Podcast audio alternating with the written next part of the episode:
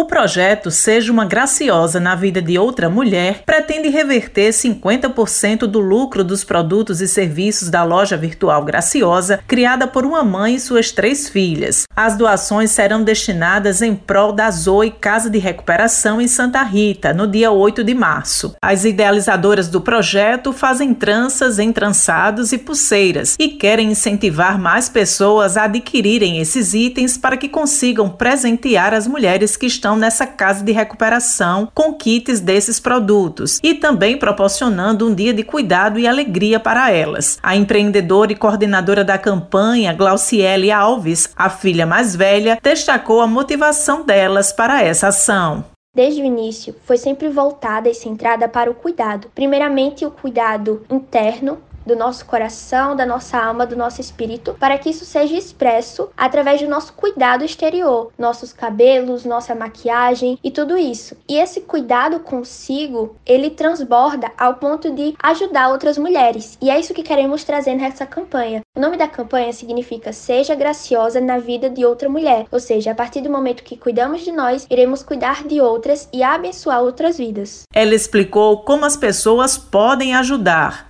pessoas que quiserem ajudar nesse projeto podem entrar em contato conosco através do Instagram Graciosas, com dois Is, e podem fazer doações ou até mesmo fazer parte normalmente, como outras pessoas estão fazendo do projeto, adquirindo as tranças, o tererê ou pulseiras. Glauciele ainda disse que esse trabalho tem superado as expectativas. Se eu pudesse utilizar uma palavra para definir como tem sido trabalhar e não digo isso por mim, mas por todos que estão participando, seria surpreendente, porque realmente pensávamos que estaremos ajudando apenas a Casa de Recuperação Zoe com a entrega desses produtos, mas temos visto que ao fazermos essas tranças, esses cabelos, essas pulseiras, já estamos ajudando essas mulheres a, a entenderem sua identidade, sua autenticidade e também estamos ajudando elas a expressarem uma beleza que há nelas. Então, já temos ajudado e por isso que tem sido surpreendente porque tem passado as nossas expectativas.